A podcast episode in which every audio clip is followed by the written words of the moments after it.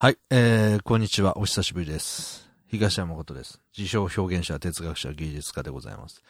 えー、ただいまの日時、2021年1月24日、午前2時51分でございます。英語で言うと、January, January the 24th, えー、2021 2:51 a.m. です。はい。なんで英語で言ったかって言いますと、英語を勉強してるからです。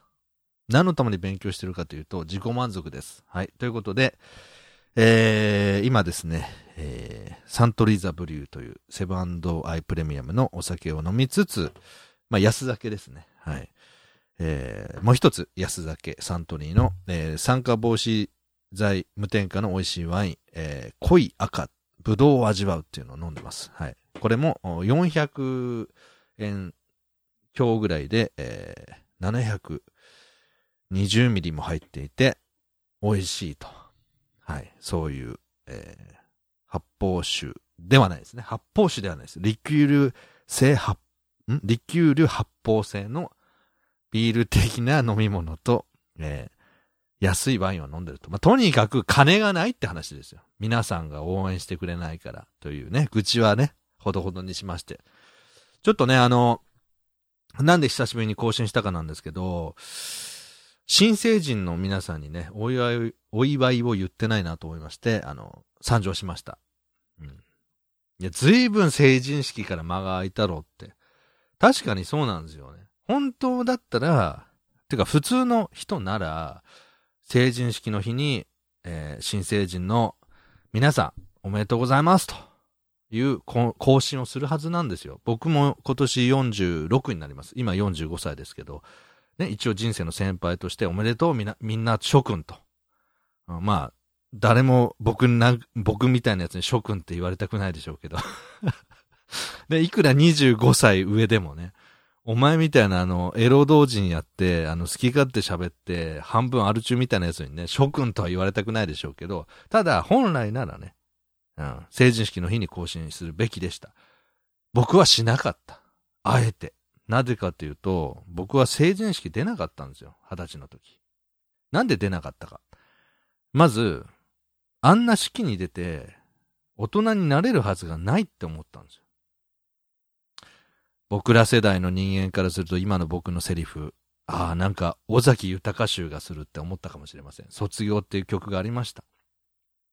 校舎の影芝生の上吸い込まれる空。まあ、ここまではいいんですけど、最後の方は、先生あなたはって訴えるんですよね。うん。金髪先生、金髪先生って誰だってね。頭染めたのかって話ですけど、金八先生より熱い、えー詩が続くんですよね。卒業の最後の方って。先生、あなたは、ま、あーか弱き大人の代弁者なのか、みたいな感じで、セリフが続きます。はい。いや、別にあの、卒業の歌詞の話をしたかったんじゃなくて、なんで僕が卒業式に出出たくなかったか、出なかったか。それは、あんなものに出て、えー大人になった気になるなよと。二十歳になった僕が、同級生の、全国の同級生に向けて、えーメッセージを残したかった。その自己表現が成人式に出ないってことだったんですよ。アホでしょ。誰もそのメッセージ受け止めてないんですよ。ただ出てなかっただけなんでね。はい。で、じゃあ、成人式に対して、まあ、東山は、批判って、あの、なんていうかな、否定的なのか。そんなことありません。出た方がいいです、やっぱり。はい。一周回ってね。そういうのは大事。なんでかというと、まあ今だったら、えー成人っていう概念が2つあるのかな。例えば、お酒とかタバコは20歳だけど、参政権は18歳みたいなね。だからちょっと2つの意味があるんですけどね、成人にも。ただ、成人式は出た方がいいです。そういうのはね。ただ、こうやって、えーちょっとと、ちょっと年上じゃないな。かなり、かなり年上の45歳に、成人式は出た方がいいよって、ね、今言われて、いや、俺はこうこうこうでこういう理由で成人式は出ないんだ。そういう人はね、やっぱ出ないんですよ。僕みたく。なので僕は、成人式には出るべきだと言います、あえて。どんだけひねくれてんだって、今、あの自分の言ってることをこれ5分ぐらい聞いてて、どんだけひねくれた大人になったんだと思いましたけど、いや、二十歳の時点でそれだったんですから、変わってないってことなんですよね。うんまあ、こんなことを話したくて、僕は枠を開けたわけじゃなくて、新成人の皆さん、えー、成人おめでとうございます。これを言いたかったんですよ。その割に5分近くね、どうでもいい話をしましたけど。で、ちょっとね、あの、まあ、自称表現者、哲学者、芸術家って45歳にもなってる大人って、皆さんからすると嫌悪感しかないと思うんですね。その嫌悪感しか覚えない大人の意見もちょっとは聞いてくださいよ。あの、暇な方だけ。うん。いや、ちょっと暇なら聞きません。相当暇な方だけ聞いてください。えっ、ー、とね、僕は、二十歳ぐらいの時に、うん、あ、違うか、19歳ぐらいか。18歳、19歳ぐらいの時に、えー、人生とは何かっていうのをずっと考えてました。マクドナルド。ノート開いて、知的生き方文庫っていう文庫の、えー、まあ、人生論を語るような本を開いて、さらにその文章をうつノートに移しつつですね、自分なりの哲学を横に書いていくみたいなことをやってました。それは生きるとは何なんだろう？何のために生まれてきたんだろうっていう解決をしたくて、えー、10代の後半の20歳前の僕はやってました。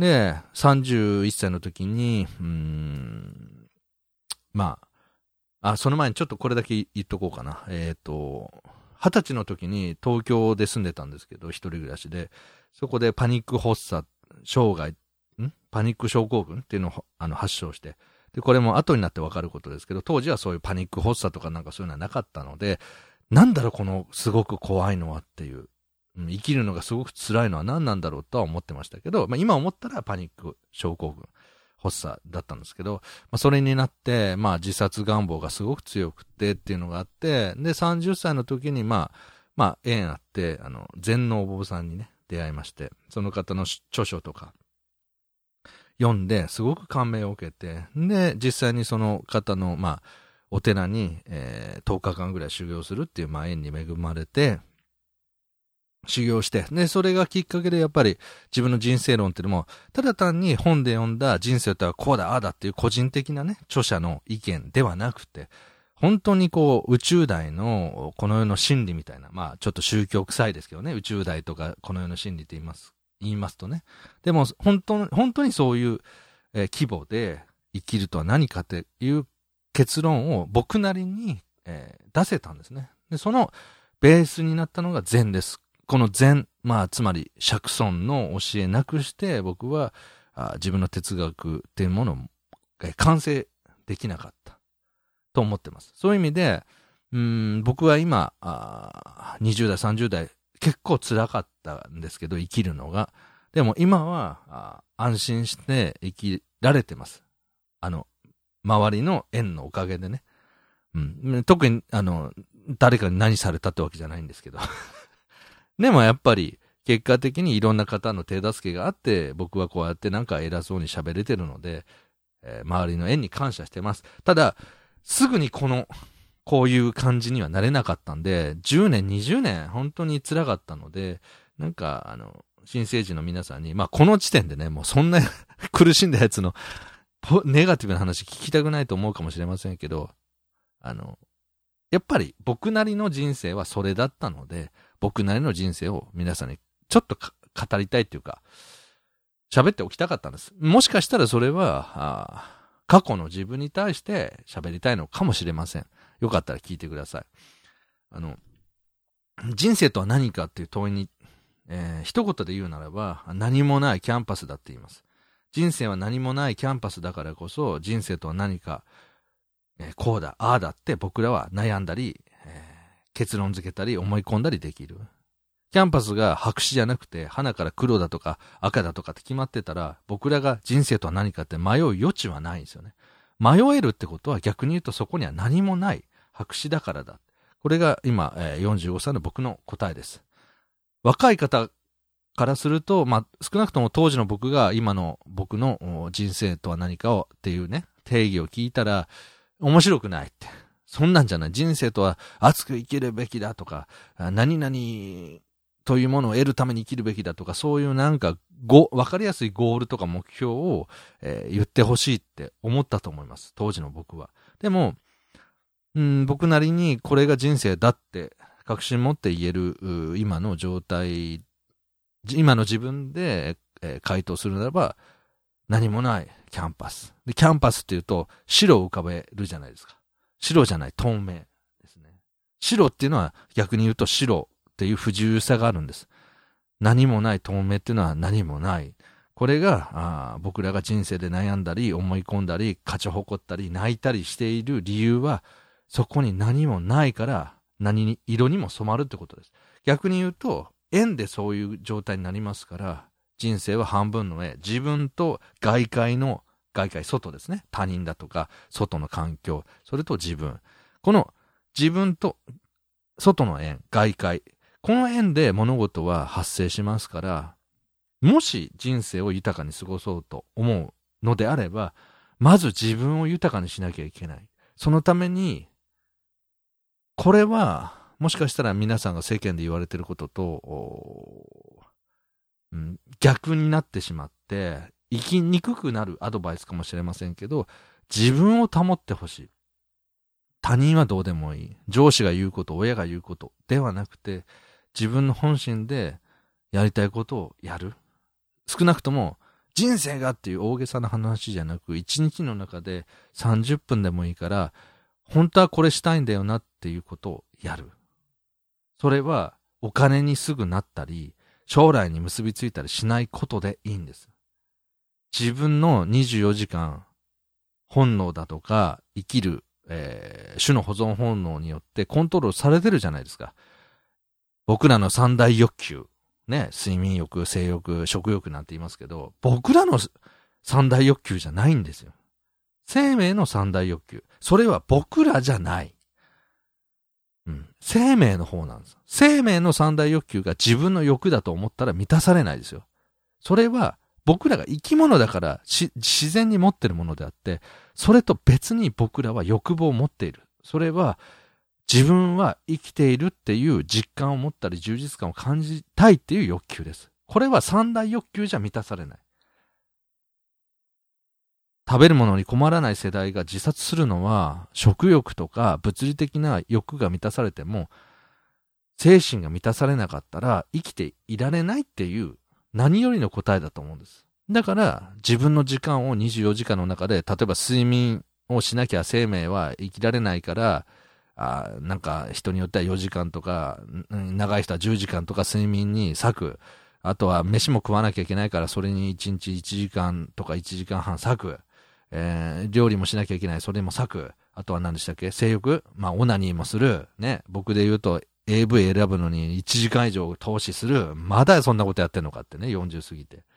こういう、種の保存本能の、に取られる時間以外に、自分が素朴に、自然に、ラフに、あ、これしたいなって思うことを30分でいいから確保する。まずこっから僕は始まると思ってます。いや、役に立たないことをやったら意味がない。僕らはね、お前みたいな自称表現者、哲学者、芸術家とかそんな人生じゃなくて、ちゃんとしたところに就職して、ちゃんとした人生を歩みたい。うん。それは、もちろんそ、それで素晴らしいと僕は本当に思ってます。けど、けど、じゃあ安定した人生を選んだから幸せになるかっていうと、それはわからないんですよ。別なんです。うん。先ほども繰り返しになりますけど、睡眠欲、食欲、えー、性欲、それ以外に例えば住居ですね。まあ、あの、自分の住まい、環境を良くしたいという欲、いろんな欲があります。けど、立派な家に住んで、まあ人並みの家に住んで自殺する人だっていますよね。僕が言ってるのは、ナチュラルに自然に自分が一人ぼっちになっている時に、一人ぼっちで考えている時に、じわっと充実感があったり、じわっと幸せを感じられるかどうかって話をしてます。これがあったら、安心して、えー、ある程度人生を楽しめると思います。逆にこれがないと、周りに翻弄されてきつくなると思います。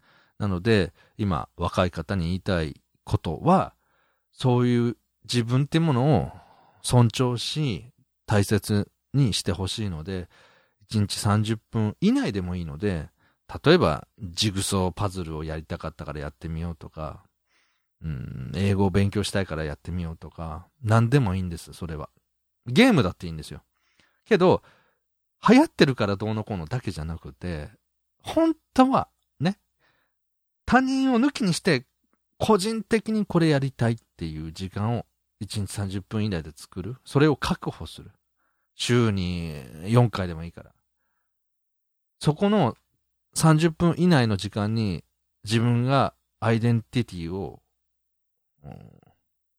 自分の中で確認できたら、どうしてもしなきゃいけないこと、強制的にどうしてもしなきゃいけないこと、うん、三大欲求を守るために、あの、満たすためにしなきゃいけない仕事、お金を稼ぐってこと、そういうことをしていたとしても、自分を、うん、自分のアイデンティティを持てる、え、あるいは、うん、心が整うような時間が、それを支えてくれるので、えー、辛いことがあっても、ちょっと余裕を持って違う見方でそれを解釈したり、えー、うまく問題を処理できたりする余裕になるんじゃないかなと。まあそんな風に思います。はい。ということで、うん、僕が新成人の、そうだな、自分、過去の自分、そして、えー、皆さんに言いたかったことは、自分が、あ無理なく人に勧められたとかじゃなく影響を受けたっていう、まあ影響を受けてもいいんですけど、あの、やりたいなと思うことを、1日30分以内、うん、週に3日でも4日でもいいから作ってみてください。もしそういう時間がない方はね、もう十分にあるっていうことは、あの、僕の話は、まあ、あの、スルーしてください。とりあえずそこから始まる自分の本当の人生、え贅沢な時間っていうのを味わえると思いますので、親とか友達とか、うん、先輩にいろいろ言われるでしょうけど、まずは自分の話を自分で聞いてあげること。そして自分と向き合って、これ本当はしたいんだよねって言った自分の声に応えて1日30分以内でもいいから、あその時間を作ってあげること。それが、あすごく大事なんじゃないかと、うん、思います。もしかしたら僕のこういう話が、あの、役立つ方もいるかもしれませんので、えー、話させていただきました。はい。ということで、どうしようかな。わ、結構喋ったな。あ、そうだ。僕、自称、表現者、哲学者、芸術家なんですけど、僕が表現っていうのは、例えばピアノを弾いたり、歌を歌ったり、習字をしたり、絵画を描いたり、えー、まああ、シナリオを書いたり、コントを書いたり、もういろんなことやってます。で、すべて同じ表現なんです。僕にとってはね。僕が表現したいことをするから。で、僕が、うん、10代の時に、えー、この歌を聴いて、未だに、時折、口ずさんで、人生って何だろうなって思いながら、あ心地よく歌える歌があるんです。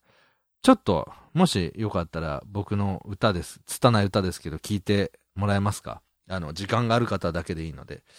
えー、長渕剛さんの僕のギターにはいつもヘビーゲージっていう歌なんですけど、これをちょっと、あの、まあ、楽器もないので、アカペラで歌わせていただきます。もし、あ、なんか、いいなと思ったら、あの、オリジナルの方で聴いてもらえたら、あの、まあ、長渕剛ファンの自分として、まあ、今、最近の長渕さんの歌は聴いてないけど、まあ、10代、20代は30代ぐらいまでドハマりしてたので、僕の中で長渕剛は、ファンとかファンじゃなくて自分の血肉になってるので、新曲を必ずしも追わなくても、うん、染みついちゃってるんですよね。まあ、とにかく、なんかいいなと思ったら、ぜひ、オリジナルの長渕剛さんの、え僕のギターにはヘビーゲージっていう曲を、ね、あの、なんか手に入れて弾いてもらえたらなんか嬉しいなと思います。はい、ということでちょっと歌います。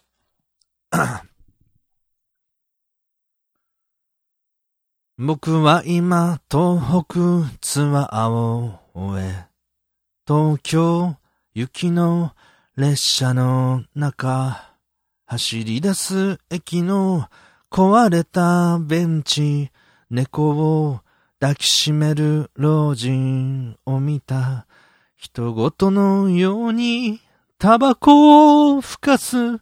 人ごとのように週刊誌をめくる。そんな僕、ふと自分の人生の隙間を手で追いたくなる。動き始めた窓の外には天気雨。で僕のギターにはいつもヘビーゲージ、うんうんうん、考えてみると今までの僕は情熱と挫折の繰り返しだった。でもいつからだろう？無関心ばかりを装うことを覚えたのは恋も欲しいし富も欲しい優しさも欲しいし冷たさも欲しい手にしたものとなくしたものがいつも、後ろめたさを連れてくる。すみません、幸せはおいくらですか？で、僕のギターにはいつも、ヘビーゲージ。すれ違う列車の汚れた窓から欲張りな子供がこっちを見てた。いくつかの手段と方法を隠して白い。歯でピースサインを送ってた知恵をつけなさい。人を蹴落とすために思わず僕は言葉を送った。やっぱりこの僕も年を取ったみたい。だ。汚れた窓には僕が映ってい。た。もうすぐこの僕も30歳。でも僕のギターにはいつもヘビーゲージ。ああ、うん、うん。そんなことを考えているうちに、我が家へ向かう車の中、タバコを一本ふかしながら、窓の外の高層ビルを見てる。ビタミン剤をたらふく飲んでる人の群れが時間を泳ぐ。ああ、希望がいつもガラス細工なら壊すことから始めてみようか。それより胃の調子が今日も良くないんだ。だから僕のギターにはいつもヘビーゲージ。あ,、うんうん、ありがとうございました。成人おめでとう